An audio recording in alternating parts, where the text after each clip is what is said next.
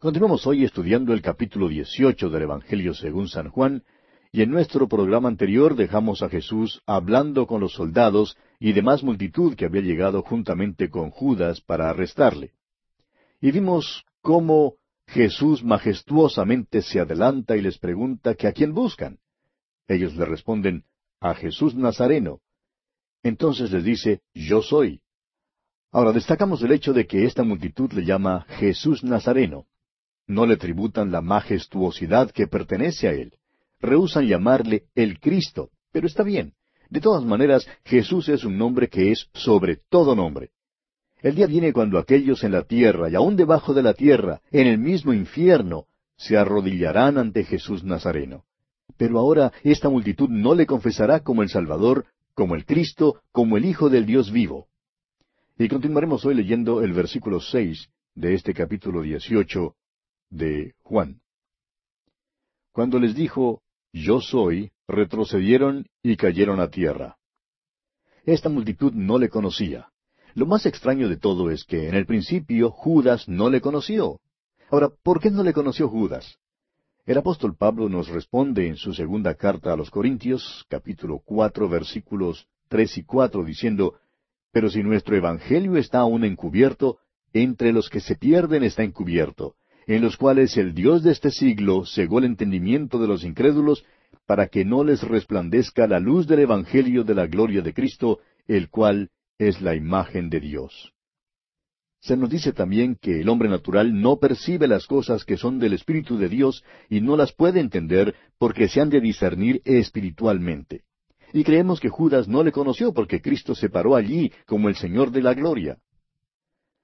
Usted recordará que al comienzo de este Evangelio de Juan, allá en el capítulo uno, versículo catorce, el apóstol Juan dice, Y aquel verbo fue hecho carne, y habitó entre nosotros, y vimos su gloria, gloria como del unigénito del Padre, lleno de gracia y de verdad. Aun en esta hora oscura, cuando se entregó como el Cordero de Dios que quita el pecado del mundo, reveló su deidad. Y entonces los que habían venido para arrestarle retrocedieron y cayeron a tierra reveló a estos hombres que él estaba en completo control de la situación y que no le podían arrestar sin el permiso de él. Ahora no cayeron para adorarle, retrocedieron y cayeron en temor y en consternación. Creemos que por un momento hubo allí confusión completa cuando retrocedieron y cayeron a tierra. No están viendo tan solo a Jesús de Nazaret, sino que están viendo al Dios hombre, al Señor de la gloria. Esto da cumplimiento a la profecía que encontramos allá en el Salmo 27, versículos 1 y 2, donde dice, Jehová es mi luz y mi salvación, ¿de quién temeré? Jehová es la fortaleza de mi vida, ¿de quién he de atemorizarme? Cuando se juntaron contra mí los malignos, mis angustiadores y mis enemigos, para comer mis carnes, ellos tropezaron y cayeron. Ahora este es el lado de Dios. Luego en el Salmo 35, versículo 4, vemos el lado del hombre. Dice allí, sean avergonzados y confundidos los que buscan mi vida, sean vueltos atrás y avergonzados los que mi mal intentan. Luego, escuche usted en el Salmo 40, versículo 14, que dice, Sean avergonzados y confundidos a una los que buscan mi vida para destruirla. Vuelvan atrás y avergüéncense los que mi mal desean. Amigo oyente, ¿a quién ve usted? ¿Sabe usted quién es? El inconverso no le conoce. Los hombres aún pueden leer la Biblia y ser muy religiosos y muy morales y todavía no ven que Jesús Nazareno es el Cristo, el Hijo del Dios vivo. Continuemos ahora leyendo los versículos siete al nueve de este capítulo dieciocho de San Juan. Volvió pues a preguntarles, ¿A quién buscáis? Y ellos dijeron, A Jesús Nazareno. Respondió Jesús, Os he dicho que yo soy. Pues si me buscáis a mí, dejad ir a estos. Para que se cumpliese aquello que había dicho, de los que me diste, no perdí ninguno. Fíjese usted en su majestuosidad, amigo oyente. Está en control completo de toda la situación. Aún le dice a quién deben arrestar y a quién no deben arrestar. Había la profecía que el pastor sería quitado y las ovejas dispersadas, y Jesús había dicho que no había perdido ninguna. Los discípulos no serían capturados. Ahora, ¿no es interesante, amigo oyente, que no les capturaron? Es de esperarse que habrían sido traídos para servir de testigos o como cómplices, pero no sucedió así. Continuemos leyendo los versículos diez y once de este capítulo dieciocho de Juan. Entonces Simón Pedro, que tenía una espada, la desenvainó e hirió al siervo del sumo sacerdote y le cortó la oreja derecha, y el siervo se llamaba Malco. Entonces Jesús dijo a Pedro, Mete tu espada en la vaina. La copa que el Padre me ha dado, ¿no la he de beber? El doctor Lucas nos dice que Jesús tocó la oreja de Malco y la sanó. Por tanto, no arrestaron a Simón Pedro aún después de este asalto. Jesús había llamado a sus discípulos sus amigos, y debían dejarlos ir libres. Enfoquemos ahora nuestra atención solo por unos instantes en Simón Pedro. Aquel pobre pescador y sin estudios avanzados, probablemente se sentía acongojado por dentro. Había preguntado al Señor por qué no podía ir con él a donde él iba. Había dicho que entregaría su vida por el Señor y hablaba en serio. Pero el Señor le había dicho que él no se conocía y que negaría aquella misma noche a su Señor. Es tan fácil conseguir que los cristianos se dediquen y que se dediquen de nuevo al Señor. Simón Pedro habría pasado adelante para entregar su vida en toda invitación y habría sido sincero. El problema, amigo oyente, es que no podemos producir esto por nuestra propia fuerza. Esta también fue la experiencia del apóstol Pablo. Él dijo que el querer estaba en él, pero que no hallaba cómo hacerlo. Es sólo el poder del Espíritu Santo que puede producir la vida que es entregada a Cristo. Creemos que Pedro se sentía atribulado interiormente y pensaba, yo sí moriré por él. Ahora Pedro es un buen pescador, puede tirar una red con pericia, pero no es un buen espadachín. Le cortó la oreja al siervo del sumo sacerdote, aunque quizá lo que quería era cortarle la cabeza. Nuestro Señor le manda entonces a Pedro a que meta su espada en la vaina porque él se está entregando en manos de sus apresadores. Se está preparando, como él dice, para beber la copa que su padre le ha dado. Hay varias copas que se mencionan en las Escrituras. Hay la copa de la salvación. Leemos de ella allá en el Salmo 116, versículo 13, donde dice, Tomaré la copa de la salvación e invocaré el nombre de Jehová. Luego tenemos la copa de consolación. En Jeremías 16, 7 leemos, Ni les darán a beber vaso de consolaciones por su padre o por su madre. Cuando hablaba de la bondad del Señor, David dice allá en el Salmo 23, versículo 5, Mi copa está rebosando. Esta copa que nuestro Señor había de beber le fue dada por el Padre. Fue una copa terrible, y Jesús oró allá en Getsemaní que si fuera posible, la copa pasara de él. Esta es la copa de juicio. La bebió por nosotros en la cruz. Todos aquellos que vuelven la espalda a Jesucristo han de beber ellos mismos aquella copa de juicio. Jesús la bebió por nosotros y le fue totalmente repulsiva. Recuerde usted que Él es la humanidad perfecta, impecable, y sin embargo bebió la copa a causa de nuestro pecado. Ahora hay todavía otras copas. Hay la copa de juicio que todavía debe venir al mundo. Creemos que son las siete copas, las siete plagas postreras en las cuales se consumaba la ira de Dios, y que deben ser derramadas sobre los malos, según se describe allá en el libro de Apocalipsis. Ahora en el Salmo once, versículo seis, leemos, Sobre los malos hará llover calamidades, fuego, azufre y viento abrasador será la porción del cáliz de ellos. Y en Jeremías capítulo veinticinco, versículo quince dice, porque así me dijo Jehová, Dios de Israel, Toma de mi mano la copa del vino de este furor, y da a beber de él a todas las naciones a las cuales yo te envío. Jesús dijo, La copa que el Padre me ha dado, ¿no la he de beber? No hay ninguna buena voluntad que sea mayor que esa, amigo oyente. No nos engañemos pensando que el Salvador hizo esto de mala gana. El escritor a los Hebreos nos dice en el capítulo doce de su carta, versículo dos, el cual por el gozo puesto delante de él sufrió la cruz, menospreciando el oprobio, y se sentó a la diestra del trono de Dios. Bien, volviendo ahora al capítulo 18 del Evangelio según San Juan que estamos estudiando, leamos los versículos 12 hasta el 14. Entonces la compañía de soldados, el tribuno y los alguaciles de los judíos prendieron a Jesús y le ataron, y le llevaron primeramente a Anás, porque era suegro de Caifás, que era sumo sacerdote aquel año. Era Caifás el que había dado el consejo a los judíos de que convenía que un solo hombre muriese por el pueblo. Las autoridades religiosas fueron las que conspiraron todo esto y tenían miedo al pueblo.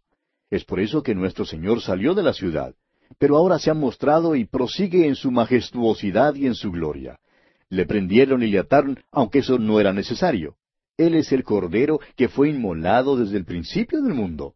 No abrirá su boca, dice la Escritura, como oveja delante de sus trasquiladores, enmudece y no se opone. Ahora le llevaron primero a Anás, y notemos que solo Juan nos da ese detalle. Y esto nos conduce a pensar que al parecer Juan estaba en alguna posición para ver algo que los otros no veían. Anás era el sumo sacerdote y probablemente se había quedado en los cuartos del palacio del sumo sacerdote. La historia secular testifica que Anás era uno de los sumos sacerdotes más inteligentes, más audaces y también más satánicos de todos. Caifás actuaba oficialmente frente al gobierno romano, pero la verdadera cabeza del grupo religioso era el viejo Anás. Creemos que era el verdadero líder, un político que sabía cómo manejar a Roma. A nuestro parecer, él fue quien conspiró en el arresto y el juicio de Jesús y la crucifixión. Todo el juicio fue una farsa, y creemos que la mano de Anás operaba detrás de todo eso. La llevaron pues primero a Anás. ¿Qué injusticia se ha hecho con los judíos a través de los siglos? Les han culpado por los crímenes de tales hombres como Anás, Caifás y Pilato. No somos responsables de los crímenes de alguien solo porque él sea compatriota nuestro. Hay quienes por siglos han llamado a los judíos los asesinos de Cristo, y esto ha sido la base del antisemitismo en Europa ellos no son más responsables que los gentiles. En el análisis final, todos nosotros somos responsables de la muerte de Jesús. Él murió por los pecados del mundo. No se debe señalar con el dedo a ninguna raza o, grupo de gente. Ahora el versículo 14 nos explica que Caifás, el sumo sacerdote, tenía esta creencia que si un hombre moría por el pueblo, protegería a los judíos contra Roma. Creemos que Juan incluye esto aquí para mostrarnos que ya había sido predeterminado que el Señor Jesús debía morir. Ya habían decidido eso. El viejo Anás conocía los detalles y le necesitaban para inventar una acusación contra Jesús que resultara en la pena de muerte. Una acusación que fuera válida ante las autoridades romanas. El juicio, pues, no fue nada más que una farsa. Ahora, en los versículos quince al dieciocho, tenemos la primera negación de Simón Pedro. Leamos el versículo quince. Y seguían a Jesús Simón Pedro y otro discípulo. Y este discípulo era conocido del sumo sacerdote y entró con Jesús al patio del sumo sacerdote. Es obvio que aquel otro discípulo era Juan. Al parecer, Juan gozaba del favor de ellos en Jerusalén, y esto lo colocó en posición de poder obtener un pase para que entrara otro. Ahora queremos que usted vea que al parecer Juan era conocido en estos círculos y que el hecho de que Juan entrara allí no constituía ninguna tentación para él. Fue fatal que Simón Pedro entrara allí. Se paró fuera con los soldados y Juan recibió permiso para que Simón entrara en la corte interior. Queremos que usted vea este pequeño juego escénico en el palacio de Caifás. Continuemos leyendo el versículo 16 de este capítulo 18 de Juan. Mas Pedro estaba fuera, a la puerta. Salió pues el discípulo que era conocido del sumo sacerdote y habló a la portera e hizo entrar a Pedro. Amigo oyente, permítanos decir lo siguiente. Usted no tiene ningún derecho a obligar que otro hermano acepte sus ideas en cuanto a la separación. Es posible que otro hermano vaya a donde usted no puede ir. Fue malo que Simón Pedro entrara allí, pero no fue malo para Juan. Podemos ver a Simón Pedro levantando una petición y diciendo, Ningún cristiano debe entrar en la puerta del sumo sacerdote porque allí es donde se verán apuros. Sin embargo, a Juan le fue posible entrar allí. Juan tiene entrada, pero Pedro es un pobre pescador. Nadie le conoce y no puede entrar. Juan entonces le dice a la muchacha que estaba en la puerta que Pedro era amigo suyo. Y entonces Pedro pudo entrar. Ahora Simón Pedro tenía mucho miedo. Es que Juan se sentía cómodo allí. Pero Simón Pedro nunca antes se había encontrado con esa gente, eh, con esa multitud. Ahora Pedro tiene la boca grande y, simplemente tiene que hablar. Recuerde usted que los otros evangelios nos dicen que las muchachas le distinguieron como Galileo porque su habla le traicionó. Hablaba demasiado y se puso nervioso allí. Una muchacha entonces causa que Pedro niegue al Señor. Leamos los versículos 17 y 18. Entonces la criada portera dijo a Pedro, ¿No eres tú también de los discípulos de este hombre? Dijo él, No lo soy. Y estaban en pie los siervos y los alguaciles que habían encendido un fuego, porque hacía frío y se calentaban, y también con ellos estaba Pedro en pie, calentándose. Ahora en los versículos siguientes, los versículos 19 al 24, tenemos el juicio de Jesús ante el sumo sacerdote. Leamos primeramente los versículos 19 al 21 de este capítulo 18 de Juan. Y el sumo sacerdote preguntó a Jesús acerca de sus discípulos y de su doctrina. Jesús le respondió, Yo públicamente he hablado al mundo. Siempre he enseñado en la sinagoga y en el templo, donde se reúnen todos los judíos, y nada he hablado en oculto. ¿Por qué me preguntas a mí? Pregunta a los que han oído, que les haya yo hablado. He aquí ellos saben lo que yo he dicho.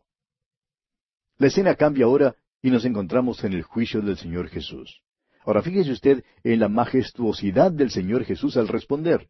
Continuemos leyendo los versículos 22 al 24. Cuando Jesús hubo dicho esto, uno de los alguaciles que estaba allí le dio una bofetada diciendo, ¿Así respondes al sumo sacerdote? Jesús le respondió, ¿Se he hablado mal? Testifica en qué está el mal. Y si bien, ¿por qué me golpeas? Anás entonces le envió atado a Caifás, el sumo sacerdote. Como usted ve, amigo oyente, Jesús se sujeta a esta clase de humillación. Se entrega para morir por el pecado suyo y por el mío. Sin embargo, Él les hace notar el hecho de que lo que hacen es ilegal y contrario a la ley mosaica. No tienen ningún testimonio de que Él haya actuado mal. Sin embargo, le golpean. Ellos son los que violan la ley. En primer lugar, ningún juicio eh, debía principiar de noche ni terminar de noche. Un juicio debía comenzar y terminar en el mismo día. No debían golpear a un prisionero que todavía no había sido declarado culpable. Ahora Juan incluye este pequeño versículo para decirnos una vez más que fue Anás quien ató a Jesús. Anás fue quien conspiró y planeó todo este complot diabólico. Ahora en los versículos 25 al 27 encontramos la segunda y tercera negación de Simón Pedro. Leamos estos versículos 25 al 27 del capítulo 18 de Juan. Estaba pues Pedro en pie calentándose y le dijeron, ¿No eres tú de sus discípulos? Él negó y dijo, No lo soy. Uno de los siervos del sumo sacerdote, pariente de aquel a quien Pedro había cortado la oreja, le dijo, ¿No te vi yo en el huerto con él? Negó Pedro otra vez, y enseguida cantó el gallo. Nos enteramos al estudiar los otros evangelios que Pedro salió fuera y que lloró amargamente. Creemos que vio la cara sangrienta y golpeada de nuestro Señor y que vio aquella mirada de los ojos de nuestro Salvador, y entonces fue cuando él salió y lloró a moco tendido, como decimos. Usted sabe que si discutía con un pariente de Malco, debe haber sido una discusión muy vehemente, y Pedro negó a su Señor. Pero gracias a Dios, el Señor estaba en camino a morir por él, y ya le había dicho que había orado a fin de que la fe de Pedro no faltara. Ahora, ¿por qué es que Simón Pedro, el que hizo un acto tan cobarde como Judas, pudo volver al Señor? ¿Por qué? Porque era un hijo de Dios, tenía a Jesucristo en su corazón y quebrantó su corazón saber lo que había hecho. Un hijo de Dios, amigo oyente, puede alejarse de Dios, pero Dios nunca se alejará de él. Usted puede estar muerto para Dios, pero Dios nunca estará muerto para usted. Siempre está allí, siempre está a su disposición. El Señor nunca le dijo a Pedro, bueno Pedro, lo siento mucho, pero eh, tú me has fallado y simplemente no te puedo usar más. No, amigo oyente. Apareció personalmente a Pedro después de su resurrección y eligió a Pedro para predicar el primer sermón en el día de Pentecostés. Nunca ha habido un sermón como ese. Gracias a Dios por un Salvador y un Señor así. Siempre le recibirá. Ahora en los versículos 28 hasta el 40 tenemos el juicio de Jesús ante Pilato. Comencemos leyendo el versículo 28. Llevaron a Jesús de casa de Caifás al pretorio. Era de mañana y ellos no entraron en el pretorio para no contaminarse y así poder comer la Pascua. Vemos aquí que el Señor Jesús no trató de escapar, pero Caifás sí trató de evadir una decisión. Envió a Jesús ante Pilato. Hay un juego escénico muy interesante aquí que deseamos que usted vea, amigo oyente. Vemos aquí, lado a lado, la religión y la persona de Jesús. Aquí está el que ha venido para cumplir la Pascua, y morirá en la cruz porque le van a sentenciar a muerte. Pero a causa de que quieren comer la Pascua, estos hombres no entrarán en el pretorio. La ley dice que no podían entrar en la casa de un gentil porque se contaminarían, y por tanto no les sería posible comer la Pascua. No harán pues eso. Son escrupulosamente religiosos. Sin embargo, conspiran la muerte de aquel que es el cumplimiento de la Pascua. Amigo oyente, esto debe causar que usted examine su corazón ahora mismo. ¿Es usted religioso o está realmente unido al Señor Jesucristo? Ahora hay otro juego escénico aquí que debemos observar. Los judíos categóricamente no entrarían en la sala del juicio para así contaminarse, pero trajeron a Jesús para ser llevado al pretorio para ser juzgado. Hay pues mucho cambio de escena en este drama, desde afuera hasta adentro. Obsérvele usted. En el versículo 29 dice, salió Pilato a ellos. En el versículo 33, entonces Pilato volvió a entrar en el pretorio. Versículo 38, y cuando hubo dicho esto, salió otra vez a los judíos. Luego en el capítulo 19, versículo 1, así que entonces tomó Pilato a Jesús y le azotó. En el versículo 4, entonces Pilato salió otra vez. El versículo 9, y entró otra vez en el pretorio. Y en el versículo 13, llevó fuera a Jesús. En realidad, a Pilato no le gustaba Jerusalén. Le gustaba más bien Cesarea, ciudad que quedaba en la costa del mar y que tiene una playa bella. Durante la fiesta salía de Cesarea y llegaba a Jerusalén trayendo con él los soldados. Puesto que era gobernador romano, era responsable de guardar orden en ese tiempo, cuando los judíos se reunían de todas partes, y es por eso que en este tiempo estaba en Jerusalén. Y bien, vamos a detenernos aquí, amigo oyente, porque nuestro tiempo ha tocado ya a su fin. Continuaremos, Dios mediante, considerando este aspecto del juicio de Jesús ante Pilato en nuestro próximo programa.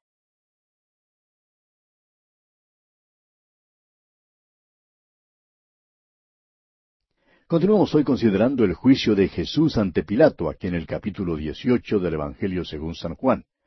Al concluir nuestro programa anterior decíamos que en realidad a Pilato no le gustaba la ciudad de Jerusalén. Le gustaba más bien Cesarea, ciudad que estaba situada en la costa del mar y que tiene una playa hermosa. Durante la fiesta salía de Cesarea y llegaba hasta Jerusalén, trayendo con él los soldados. Puesto que era gobernador romano, era responsable de guardar el orden en este tiempo cuando los judíos se reunían de todas partes. Y es por eso que en este tiempo estaba allí en Jerusalén. Continuaremos hoy leyendo los versículos 29 al 32 de este capítulo 18 de San Juan. Entonces salió Pilato a ellos y les dijo, ¿Qué acusación traéis contra este hombre? Respondieron y le dijeron, Si éste no fuera malhechor, no te lo habríamos entregado. Entonces les dijo Pilato, Tomadle vosotros y juzgadle según vuestra ley. Y los judíos le dijeron, A nosotros no nos está permitido dar muerte a nadie, para que se cumpliese la palabra que Jesús había dicho, dando a entender de qué muerte iba a morir. Pilato sospecha que algo anda mal, y como decimos nosotros, trata de zafarse de esto. Les dice que juzguen a Jesús ellos mismos. No podía comprender lo que ocurría. El problema era que querían la pena de muerte y tenían que admitir que no podían darla. Ya no tenían autoridad, ya no eran los príncipes. Es interesante notar que estos hombres tuvieron obligadamente que confesar esto, después que habían declarado tan arrogantemente allá en el capítulo ocho de este Evangelio de Juan, versículo treinta y tres, diciendo que linaje de Abraham somos y jamás hemos sido esclavos de nadie. Juan nos dice que esto dio cumplimiento a lo que Jesús había profetizado. Usted recordará que allá en el capítulo diez del Evangelio según San Marcos, versículo treinta y tres, Jesús les había dicho a sus discípulos que las autoridades religiosas judías le condenarían a muerte y que le entregarían a los gentiles. Hace unos meses que había predicho esto, y ahora allí estaba, ante Pilato, el representante de Roma, los gentiles, traído por los líderes religiosos que buscaban la sentencia de muerte. Si los judíos hubieran prendido a Jesús y le hubieran matado según su ley, le habrían matado a pedradas. Lea usted una vez más el Salmo 22 y fíjese si es que describe una muerte por lapidación o una muerte por crucifixión. Es obvio que describe una crucifixión con horadación de las manos y los pies, las agonías del colgar de una cruz. Los únicos que mataban por crucifixión eran los romanos. Jesús tuvo que ser entregado a los romanos para cumplir la profecía del Antiguo Testamento. Bien, continuemos ahora leyendo los versículos 33 al 35 de este capítulo 18 de San Juan. Entonces Pilato volvió a entrar en el pretorio y llamó a Jesús y le dijo, ¿Eres tú el rey de los judíos? Jesús le respondió, ¿Dices tú esto por ti mismo o te lo han dicho otros de mí? Pilato le respondió, ¿Soy yo acaso judío? Tu nación y los principales sacerdotes te han entregado a mí. ¿Qué has hecho? Pilato quedó pasmado. No podía creer que hubiera alguien que alegara ser el rey de los judíos, ni que ellos tendrían la audacia de lanzar tal acusación. Pilato quiere salir de esto. Le gustaría ayudar a Jesús. Está adentro en la corte a solas con Jesús. Los judíos esperan afuera a causa de que tenían escrúpulos en cuanto a la contaminación. No querían contaminarse. Pilato estaría feliz si Jesús simplemente dijera que no es un rey y entonces podía salir de eso. Ahora, ¿quién es juzgado? ¿Pilato o Jesús? Los otros evangelios nos dicen cómo Pilato tomó agua y se lavó las manos delante del pueblo. Se lavó las manos, pero nunca le fue posible quitar con agua la culpa de su corazón. El credo más antiguo de la cristiandad declara que Jesús fue crucificado bajo Poncio Pilato. Continuemos ahora leyendo los versículos 36 y 37 de este capítulo 18 de Juan. Respondió Jesús, Mi reino no es de este mundo. Si mi reino fuera de este mundo, mis servidores pelearían para que yo no fuera entregado a los judíos. Pero mi reino no es de aquí. Le dijo entonces Pilato, Luego, ¿eres tú rey? Respondió Jesús, Tú dices que yo soy rey. Yo para esto he nacido, y para esto he venido al mundo, para dar testimonio a la verdad. Todo aquel que es de la verdad, oye mi voz. Jesús había apelado a la cabeza de este hombre Pilato. Le hizo la pregunta lógica en cuanto al origen de su evidencia. Pilato se mofó de eso y dijo que los judíos habían lanzado la acusación. Ahora Jesús apelará al corazón de este hombre. Jesús tratará con él hombre a hombre. Le dice, mi reino no es de este mundo. Jesús no dijo que su reino no estaría en este mundo. Reinará como rey de reyes y señor de señores, y según Isaías 11:9, la tierra será llena del conocimiento de Jehová como las aguas cubren el mar. Pero su reino no será de este mundo, no será como este sistema mundial, no será una estructura de potestad edificada sobre intereses políticos, no se establecerá por medios mundanales. Jesús no será elegido rey por ninguna organización o partido político. Su reino no será edificado sobre la guerra, el tumulto, el odio y la amargura. Pilato mismo era un político pervertido que había comprado su puesto. Era un individuo que servía de instrumento a Roma. Odiaba a los judíos, pero tenía miedo de ofenderles porque no quería perder su oficio o, su posición. Jesús le dice a Pilato que no se opondrá en absoluto. Pedro ya había tratado de defenderle y Jesús le había ordenado que metiera su espada en la vaina. No está edificando su reino sobre el presente sistema político, y la Iglesia tampoco puede edificar su reino. La Biblia nos enseña claramente que Cristo está ahora tomando un pueblo para su nombre. Hechos 15:14. Estos son la eclesia, o sea, los llamados afuera, la iglesia. Son llamados del mundo para vivir en el mundo, pero no son del mundo. Y luego vendrá el tiempo cuando el Señor quitará la iglesia del mundo. No son del mundo. Luego, cuando Cristo venga en su reino, Él lo establecerá. Amigo oyente, permítanos decirlo una vez más. Jesucristo no está edificando un reino hoy en día, de ninguna organización como las Naciones Unidas. Pilato está perplejo aquí. Jesús todavía está respondiendo a este hombre. Le dice que un elemento esencial de su reino es la verdad. Escuche usted las palabras del Salmo 45, versículos 1 al 4. Dicen, Rebosa mi corazón palabra buena, dirijo al rey mi canto, mi lengua es pluma de escribiente muy ligero. Eres el más hermoso de los hijos de los hombres, la gracia se derramó en tus labios, por tanto, Dios te ha bendecido para siempre. Ciñe tu espada sobre el muslo, oh valiente, con tu gloria y con tu majestad. En tu gloria sé prosperado, cabalga sobre palabra de verdad, de humildad y de justicia, y tu diestra te enseñará cosas terribles. Volviendo ahora al capítulo dieciocho de San Juan, leemos en el versículo treinta y ocho, Le dijo Pilato, ¿qué es la verdad? Y cuando hubo dicho esto, salió otra vez a los judíos y les dijo, Yo no hallo en él ningún delito. ¿Era acaso cínico Pilato? ¿Estaba simplemente perplejo? Se paró en la presencia del mismo Señor Jesucristo quien dijo, Yo soy el camino y la verdad y la vida. Juan nos dice más tarde en su Evangelio que ha escrito todas estas cosas para que creamos que Jesús es el Cristo, el Hijo de Dios. Amigo oyente, ¿trata usted de decir que Dios está muerto? ¿Trata usted de decir que la Biblia no es digna de confianza? ¿Que es la verdad? ¿Es Cristo la verdad para usted, amigo oyente? ¿Ha enfrentado usted la realidad con él? Pilato, pues, salió de nuevo y dijo a los judíos que no encontraba en él ningún delito. Leamos ahora los dos últimos versículos de este capítulo 18 de San Juan, versículos 39 y 40. Pero vosotros tenéis la costumbre de que os suelte uno en la Pascua. ¿Queréis pues que os suelte al rey de los judíos? Entonces todos dieron voces de nuevo diciendo, No a éste, sino a Barrabás. Y Barrabás era ladrón. Pilato nunca soñaba que estas autoridades religiosas se esforzarían tanto para convencer al pueblo que demandara la libertad de Barrabás. Trató mucho de evadir la decisión. La Biblia deja en claro que Pilato estaba seguro de que Jesucristo era inocente. Veamos algunas referencias. En el capítulo 27 de Mateo, versículo 18, por ejemplo, leemos, porque sabía, es decir, Pilato, que por envidia le habían entregado. En el versículo 24 de ese mismo capítulo 27 de Mateo dice, Inocente soy yo de la sangre de este justo. Luego en el Evangelio según San Marcos, capítulo 15, versículo 10 leemos, Porque conocía que por envidia le habían entregado los principales sacerdotes.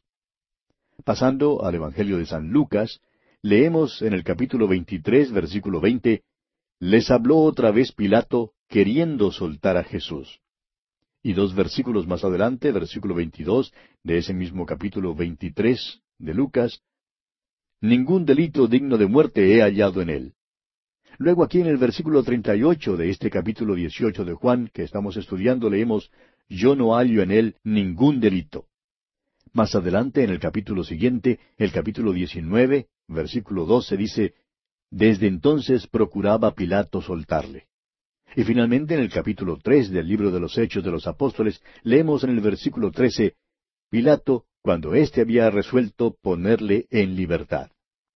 Como vemos, amigo oyente, la Biblia establece con claridad que Pilato estaba seguro de que Jesucristo era inocente. Y así concluimos nuestro estudio del capítulo 18 del Evangelio según San Juan. Ahora en el capítulo 19 veremos una gran farsa de la justicia. Roma fue célebre por su justicia en todo el mundo. En todo escritorio oficial romano había una figurita de Jano, el dios con dos cabezas. Una de las cabezas miraba hacia adelante y la otra miraba hacia atrás. Es de esta palabra que derivamos el nombre de nuestro mes enero, el mes que mira hacia atrás al año viejo y que mira hacia adelante al año nuevo. Jano debía recordar al juez que mirara a los dos lados del punto en cuestión. Ahora Roma gobernó al mundo por casi mil años.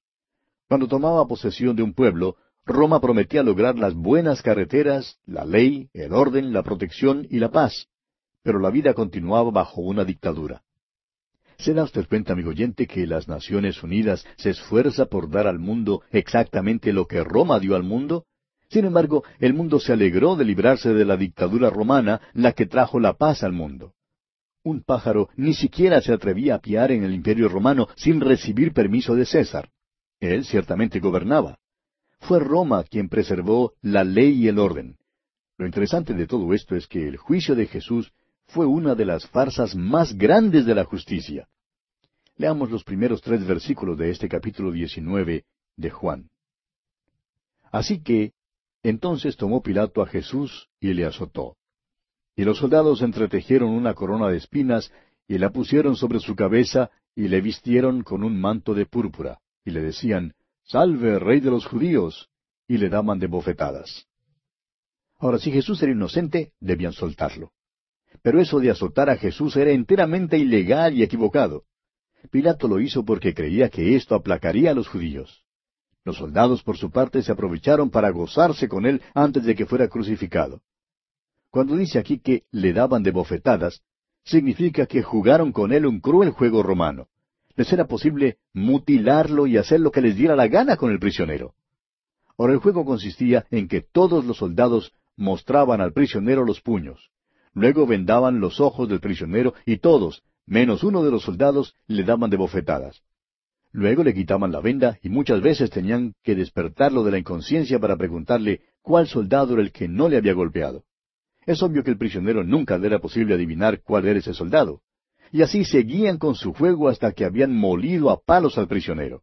Creemos que el Señor Jesús quedó tan mutilado que nunca le sería posible a uno reconocerle. El profeta Isaías dice en el capítulo 52 de su profecía, versículo 14 y la primera parte del versículo 15, cómo se asombraron de ti muchos, de tal manera fue desfigurado de los hombres su parecer, y su hermosura más que la de los hijos de los hombres. Así asombrará él a muchas naciones. Bien, volviendo ahora al capítulo 19 de San Juan, leamos los versículos cuatro y cinco. Entonces Pilato salió otra vez y les dijo, Mirad, os lo traigo fuera para que entendáis que ningún delito hallo en él. Y salió Jesús llevando la corona de espinas y el manto de púrpura, y Pilato les dijo, He aquí el hombre. Ahora Pilato y Jesús salen una vez más. Creemos que si usted hubiera estado allí, amigo oyente, y hubiera visto a Jesús, le habría partido el corazón. No crea que parecía como los artistas lo describen en los cuadros. Ahora Pilato dijo, He aquí el hombre. Si es que usted, amigo oyente, solamente puede decir esto, como Pilato, entonces no ha visto a Jesús de ninguna manera. Porque Él es más que un hombre, es el Hijo de Dios, es el Salvador del mundo. Juan ha escrito estas cosas para que creamos que Jesús es el Cristo, el Hijo de Dios, y para que creyendo tengamos vida en su nombre. Continuemos leyendo el versículo seis. Cuando le vieron los principales sacerdotes y los alguaciles, dieron voces diciendo, Crucifícale, crucifícale. Pilato les dijo, Tomadle vosotros y crucificadle, porque yo no hallo delito en él. Es posible que sea aquí en este punto cuando Pilato pidió agua para lavarse las manos. Continuemos ahora con los versículos siete al once de este capítulo diecinueve de Juan. Los judíos le respondieron, Nosotros tenemos una ley, y según nuestra ley debe morir, porque se hizo a sí mismo hijo de Dios. Cuando Pilato oyó decir esto, tuvo más miedo, y entró otra vez en el pretorio y dijo a Jesús, ¿De dónde eres tú? Mas Jesús no le dio respuesta. Entonces le dijo Pilato, ¿A mí no me hablas? ¿No sabes que tengo autoridad para crucificarte y que tengo autoridad para soltarte? Respondió Jesús, Ninguna autoridad tendrías contra mí si no te fuese dada de arriba. Por tanto, el que a ti me ha entregado, mayor pecado tiene. Hay distinciones de pecado y distinciones de juicio, amigo oyente aquellos que entregaron a Jesús a Pilato tenían mayor pecado, tenían más luz que la que tenía Pilato. Ahora, eso por supuesto no exonera a Pilato de ninguna manera. Él es culpable. Continuemos ahora con los versículos doce y trece. Desde entonces procuraba Pilato soltarle, pero los judíos daban voces diciendo, Si a éste sueltas, no eres amigo de César. Todo el que se hace rey, a César se opone. Entonces Pilato, oyendo esto, llevó fuera a Jesús y se sentó en el tribunal en el lugar llamado el enlosado y en hebreo Gábata. De allí en adelante, Pilato buscaba soltarle, no porque creía en él, sino porque sabía que el Señor Jesús era un hombre inocente. El enlosado era el litóstrotos, era el lugar de la justicia romana. Julio César siempre llevaba uno móvil consigo para que a donde quiera que fuera, el litóstrotos fuera levantado y allí pudiera pronunciar su juicio. Ahora este Gábata o Gabata es un lugar en Jerusalén el cual creemos se puede identificar con exactitud.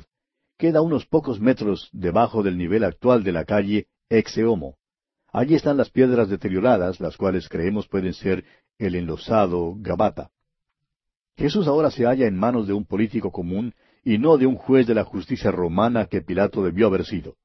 Estos líderes religiosos estaban dispuestos a delatar a Pilato ante el gobierno de Roma por haber permitido la subversión. Eso habría sido traición, y Pilato no quería que tal acusación fuera lanzada contra él. Pilato dejará entonces que su puesto político domine su justicia. Es cosa terrible, aún hoy en día, amigo oyente, cuando el gobierno, ya sea eclesiástico o estatal, se encuentra en manos de hombres que anhelan solamente el poder, los cuales no respetan ni a Dios ni al hombre. Continuemos leyendo los versículos catorce y quince de este capítulo diecinueve de Juan. Era la preparación de la Pascua y como la hora sexta. Entonces dijo a los judíos, He aquí vuestro rey. Pero ellos gritaron, Fuera, fuera, crucifícale. Pilato les dijo, ¿A vuestro rey he de crucificar? Respondieron los principales sacerdotes, No tenemos más rey que César. Fíjese usted en la majestuosidad del Señor Jesús durante todo esto. Fíjese que no le están juzgando a Él. Pilato es obligado a hacer una selección. O bien es Jesucristo, o bien el César. Los líderes religiosos también son obligados a hacer una selección. O bien escogen a Jesucristo, o bien escogen a César.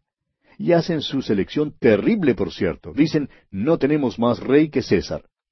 El día vendrá cuando habrá el anticristo, y luego ha de haber la selección, o bien Jesucristo, o bien el anticristo.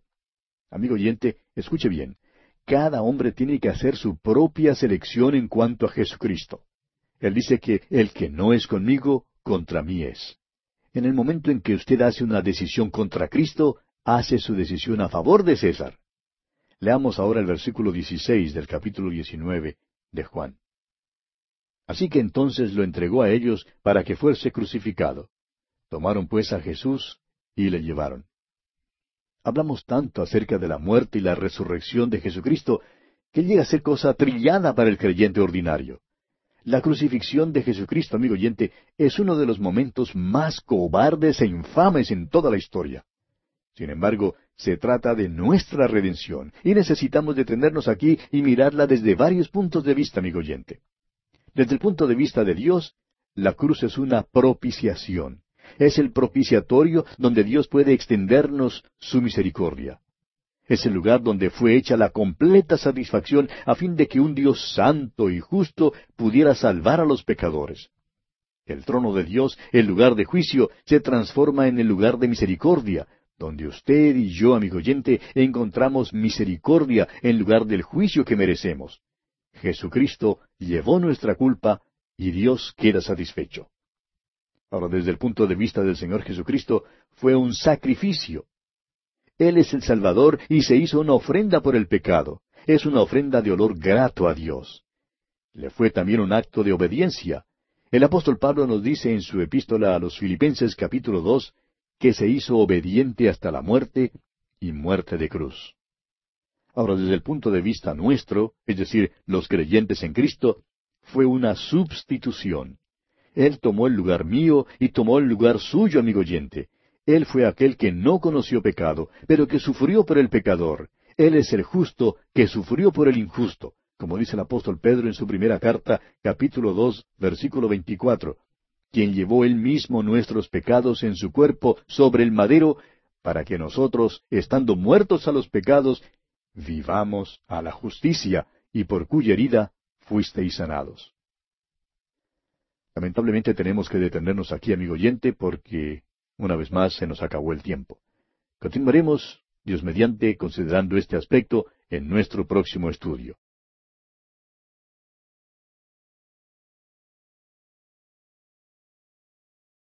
Continuamos considerando el capítulo 19 del Evangelio según San Juan, y en nuestro programa anterior decíamos que hablamos tanto acerca de la muerte y la resurrección de Jesucristo que llega a veces a ser cosa trillada para el creyente ordinario. La crucifixión de Jesucristo es uno de los momentos más cobardes e infames en toda la historia. Sin embargo, se trata de nuestra redención, y necesitamos mirarla desde varios puntos de vista. Dijimos luego que desde el punto de vista de Dios, la cruz es una propiciación, es el propiciatorio donde Dios puede extendernos su misericordia. Desde el punto de vista del Señor Jesucristo, fue un sacrificio. Él es el Salvador y se hizo una ofrenda por el pecado. Es una ofrenda de olor grato a Dios. Ahora, desde el punto de vista de nosotros, es decir, los creyentes en Cristo Jesús, fue una substitución. Él tomó el lugar mío y el lugar suyo, amigo oyente. Él fue aquel que no conoció pecado, pero que sufrió por el pecador. Él es el justo que sufrió por el injusto como dice el apóstol Pedro en su primera carta, capítulo dos, versículo veinticuatro, quien llevó él mismo nuestros pecados en su cuerpo sobre el madero, para que nosotros, estando muertos a los pecados, vivamos a la justicia, y por cuya herida fuisteis sanados. Continuamos hoy considerando este mismo asunto, es decir, mirando nuestra redención desde varios puntos de vista. Y desde el punto de vista de Satanás fue un triunfo y también una derrota. Fue un triunfo para Satanás herir en el calcañar la simiente de la mujer, como fue predicho allá en Génesis capítulo tres. Es una derrota porque Jesús hirió a Satanás en la cabeza. Cristo ha destruido el poder de Satanás y el poder de la muerte.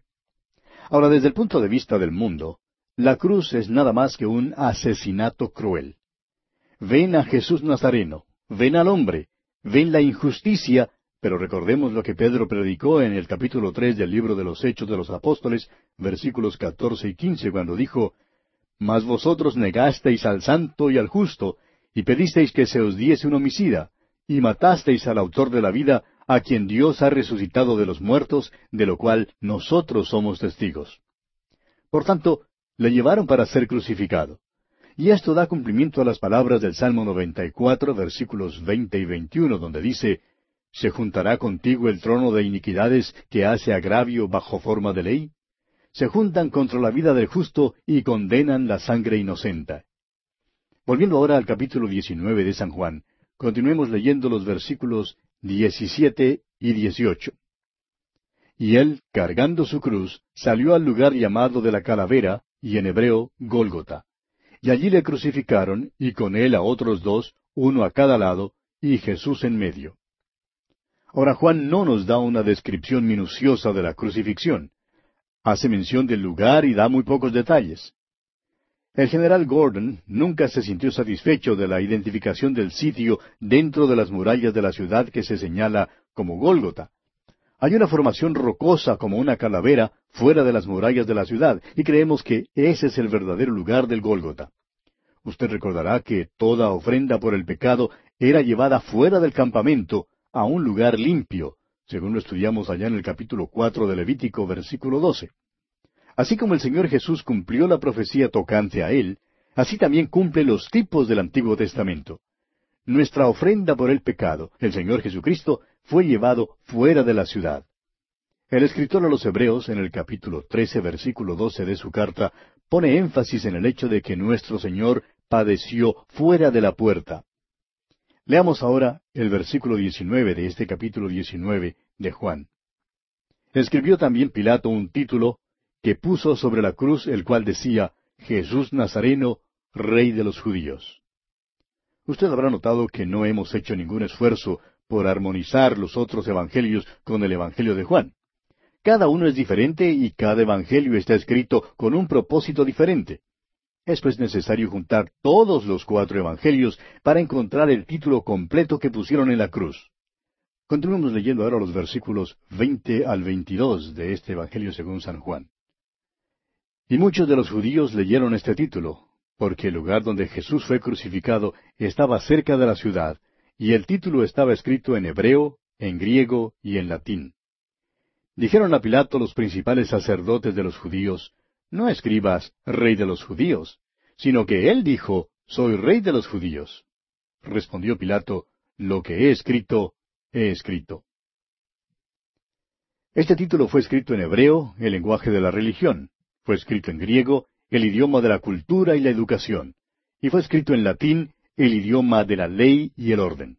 Así pues, fue escrito para que todo el mundo viera que murió por todos. Este es el Evangelio que ha de ser predicado en el mundo. Esta es la única esperanza del mundo.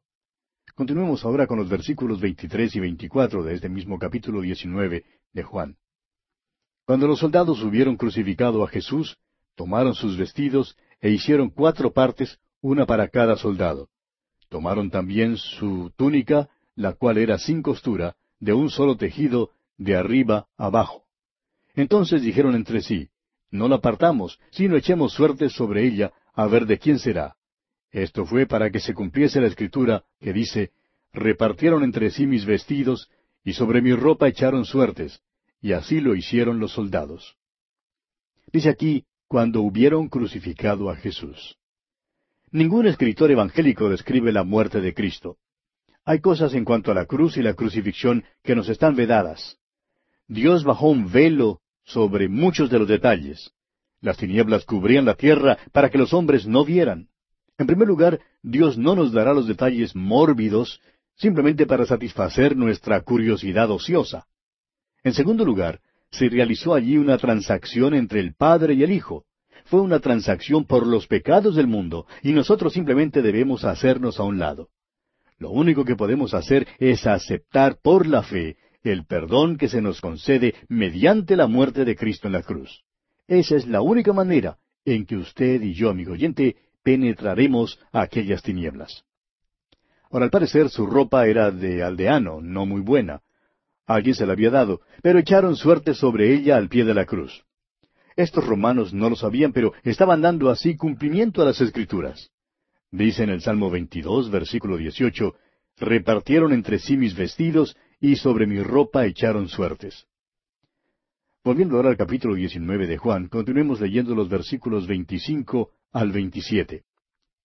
Estaban junto a la cruz de Jesús su madre y la hermana de su madre, María, mujer de Cleofas, y María Magdalena. Cuando vio Jesús a su madre y al discípulo a quien él amaba, que estaba presente, dijo a su madre, Mujer, he ahí tu hijo. Después dijo al discípulo, He ahí tu madre. Y desde aquella hora el discípulo la recibió en su casa. Jesús llama a María mujer, así como la había llamado en las bodas de Caná, que se relata en el capítulo dos de este Evangelio de Juan. Su hora había llegado. Debe morir, pero resucitará. Será glorificado. Su relación con ella se romperá y para ella, tanto como para nosotros, Él será el Cristo glorificado. Su resurrección vindicará el nombre de ella para siempre, es decir, la reputación de ella quedará vindicada. Pero ella tiene que venir a Cristo por la fe, así como todos los demás creyentes. Mientras Él muere por los pecados del mundo, Él no la olvida. Sabemos que María oraba con los discípulos en el aposento alto después de la resurrección de Jesús. Y después de eso, ella no figura ya en el asunto. Mientras ella viviera, Juan la tendría en su casa y cuidaría de ella, así como el Señor le pidió que hiciera. Continuemos ahora leyendo los versículos 28 hasta el 30 de este capítulo 19 de San Juan. Después de esto, sabiendo Jesús que ya todo estaba consumado, dijo, para que la escritura se cumpliese, tengo sed. Y estaba allí una vasija llena de vinagre. Entonces ellos empaparon en vinagre una esponja y poniéndola en un hisopo, se la acercaron a la boca. Cuando Jesús hubo tomado el vinagre, dijo, consumado es. Y habiendo inclinado la cabeza, entregó el Espíritu. Juan con cuidado nos enseña que la Escritura se cumple. Hay algunos capítulos en el Antiguo Testamento que tienen que ver especialmente con la crucifixión. Permítanos mencionar aquí el Salmo 22, Génesis capítulo 22, Isaías 53 y el capítulo 16 de Levítico. Hay veintiocho profecías que se cumplieron mientras él pendía de la cruz. La expresión tengo sed es el cumplimiento del Salmo 69, 21. Consumado es, Ahora, ¿qué fue consumado? Pues la redención suya y la mía fue consumada, amigo oyente. En su informe al Padre le había dicho, he acabado la obra que me diste que hiciese. Por eso dijo, consumado es. Continuemos ahora leyendo los versículos 31 al 37 de este capítulo 19 del Evangelio según San Juan. Entonces los judíos, por cuanto era la preparación de la Pascua, a fin de que los cuerpos no quedasen en la cruz en el día de reposo, pues aquel día de reposo era de gran solemnidad, rogaron a Pilato que se les quebrasen las piernas y fuesen quitados de allí. Vinieron pues los soldados y quebraron las piernas al primero y asimismo al otro que había sido crucificado con él. Mas cuando llegaron a Jesús, como le vieron ya muerto, no le quebraron las piernas. Pero uno de los soldados le abrió el costado con una lanza, y al instante salió sangre y agua. Y el que lo vio da testimonio, y su testimonio es verdadero, y él sabe que dice verdad, para que vosotros también creáis. Porque estas cosas sucedieron para que se cumpliese la escritura, no será quebrado hueso suyo. Y también otra escritura dice, mirarán al que traspasaron. La primera profecía que Juan menciona aquí se cumplió. Dice en el Salmo 34, Él guarda todos sus huesos, ni uno de ellos será quebrantado. La segunda profecía todavía queda para ser cumplida. El profeta Zacarías en el capítulo doce de su profecía, versículo diez, dice, Y mirarán a mí, a quien traspasaron, y llorarán como se llora por hijo unigénito. ha sido traspasado, esa parte ya ha sido cumplida. Pero Zacarías dice que Él vendrá de nuevo y que cuando venga mirarán a Él, a quien traspasaron, y llorarán. Y pasamos ahora a considerar la sepultura de Jesús en la tumba de José de Arimatea. Tratamos con los hechos, con los grandes hechos históricos del Evangelio. Ahora, ¿qué es el Evangelio? El apóstol Pablo nos lo explica en su primera carta a los Corintios capítulo quince versículos tres y cuatro cuando dice, Porque primeramente os he enseñado lo que asimismo recibí, que Cristo murió por nuestros pecados conforme a las Escrituras, y que fue sepultado, y que resucitó al tercer día conforme a las Escrituras. Estas son las verdades centrales del Evangelio. Nuestra salvación se basa en nuestra relación con esas verdades y con la persona de Jesucristo. Amigo oyente, ¿confía usted en Él? ¿Confía en lo que Él hizo por usted cuando murió en la cruz? ¿Cree usted que murió una muerte vicaria, sustitutiva y redentora por usted? Continuemos ahora con los versículos 38 al 40 de este capítulo 19 del Evangelio según San Juan. Después de todo esto, José de Arimatea, que era discípulo de Jesús, pero secretamente por miedo de los judíos, rogó a Pilato que le permitiese llevarse el cuerpo de Jesús. Y Pilato se lo concedió. Entonces vino y se llevó el cuerpo de Jesús. También Nicodemo, el que antes había visitado a Jesús de noche, vino trayendo un compuesto de mirra y de aloes, como cien libras. Tomaron pues el cuerpo de Jesús y lo envolvieron en lienzos con especias aromáticas, según es costumbre sepultar entre los judíos. Los dos hombres que tocaron el cuerpo de Jesús eran hombres eminentes. José de Arimatea era rico, y Nicodemo era príncipe de los judíos, el que había venido a Jesús de noche. Los dos eran discípulos secretos y ahora por primera vez se declaran abiertamente. Y no debemos ser tan críticos de estos dos hombres.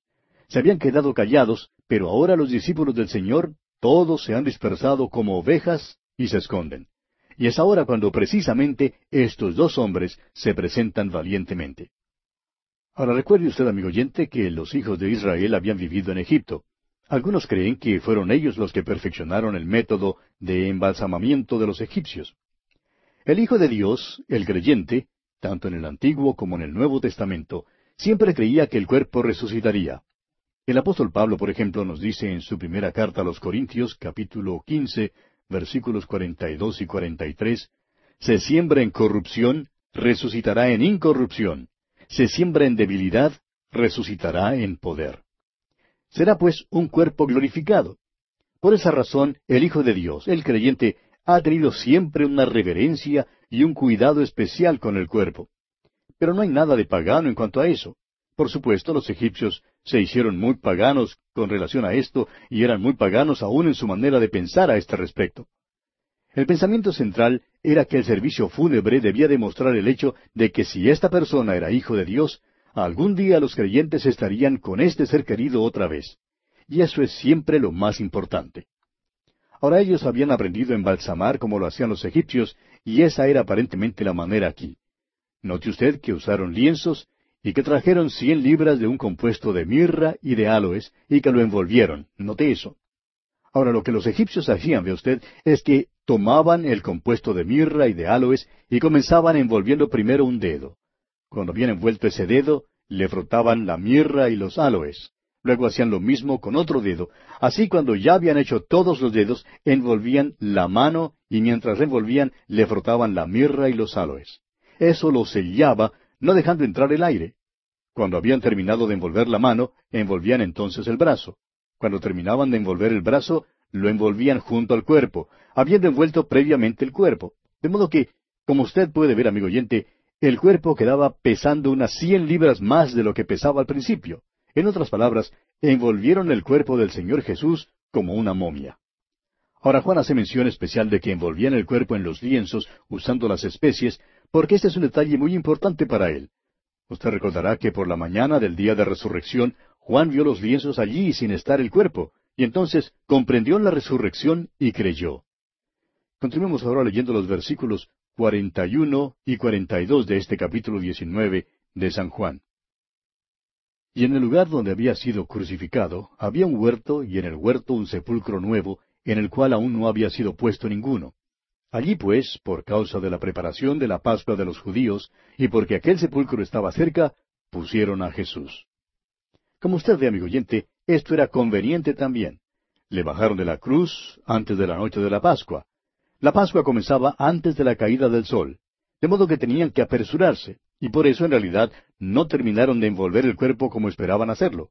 Porque como usted recordará, en el primer día de la semana, las mujeres vinieron con más mirra y tenían la intención de aplicarla al cuerpo de Jesús. ¿Pero qué ocurrió cuando llegaron allí? Bueno, el capítulo siguiente, el capítulo veinte, nos dice lo que ocurrió. Y así concluimos nuestro estudio del capítulo 19 del Evangelio según San Juan. Y llegamos ahora al capítulo 20. En este capítulo encontramos registrada la resurrección de Jesús. La resurrección de Jesucristo, amigo oyente, es el mismo corazón de la fe cristiana. Tiene mucha importancia, pero hallamos que hoy en día se hace muy poco caso de ella. Los libros de teología, los himnos de la iglesia, los sermones, todos tienen que ver con la muerte de Cristo. Con demasiada frecuencia la resurrección de Cristo se celebra solamente en el día de la resurrección. Los sermones en el Nuevo Testamento, principiando con el día de Pentecostés, tenían como tema la resurrección de Jesucristo. Comencemos, pues, nuestro estudio de este capítulo veinte, leyendo el primer versículo. El primer día de la semana, María Magdalena fue de mañana, siendo aún oscuro, al sepulcro, y vio quitada la piedra del sepulcro. El primer día de la semana, es decir, el domingo, María Magdalena vino a la tumba. No tenía ningún pensamiento de que Jesús se hubiera levantado de los muertos. Llegó a la tumba antes de que los discípulos vinieran. Según lo que sabemos, los discípulos ni aún intentaban llegar a la tumba. Ahora, ¿cuándo se cambió el día de reposo de sábado a domingo? Se cambió cuando Jesucristo resucitó de los muertos. Estuvo muerto durante el sábado, pero resucitó el domingo. De allí en adelante, los creyentes se han reunido en el primer día de la semana. El sábado pertenece a la vieja creación. Después de que Dios creó todo, reposó el sábado. Ahora hemos llegado a la nueva creación en Cristo Jesús. El día de Pentecostés fue el domingo, el primer día de la semana. Es interesante que Juan, el último de los escritores del Evangelio, pone énfasis en que fue el primer día de la semana cuando Jesús resucitó de los muertos. Ahora María Magdalena llegó antes que las otras mujeres. El Señor había echado siete demonios de ella. Muchos la llaman pecadora y creen que fue ella quien enjugó los pies de Jesús con sus cabellos. Pero esta es solamente una conjetura que no se puede comprobar. Creemos que ella era una persona de aptitud muy alta y que quedó eternamente agradecida del Señor por haberla sanado. Es posible que fuera más enérgica o que tuviera más interés que las demás. Quizás era más joven y por eso llegó primero mientras todavía era oscuro. Ahora, cuando vio que el cuerpo de Jesús no estaba allí en el sepulcro, enseguida corrió para contárselo a Juan y a Pedro. Leamos el versículo dos de este capítulo veinte de San Juan. Entonces corrió y fue a Simón Pedro y al otro discípulo, aquel al que amaba Jesús, y les dijo, Se han llevado del sepulcro al Señor, y no sabemos dónde le han puesto. El discípulo al cual amaba Jesús es Juan. Cualquiera de los discípulos, excepto Judas Iscariote, pudiera haberse servido de este título para sí mismo. Inclusive usted, amigo oyente, le es posible también servirse de este título. El apóstol Judas en el versículo 21 de su carta dice, Conservaos en el amor de Dios, esperando la misericordia de nuestro Señor Jesucristo para vida eterna. Consérvese, amigo oyente, en el amor de Dios, porque usted sabe que le ama. Es maravilloso tomar la posición que tomó Juan, el discípulo, aquel al que amaba Jesús. Ahora encontramos juntos a Simón, Pedro y a Juan.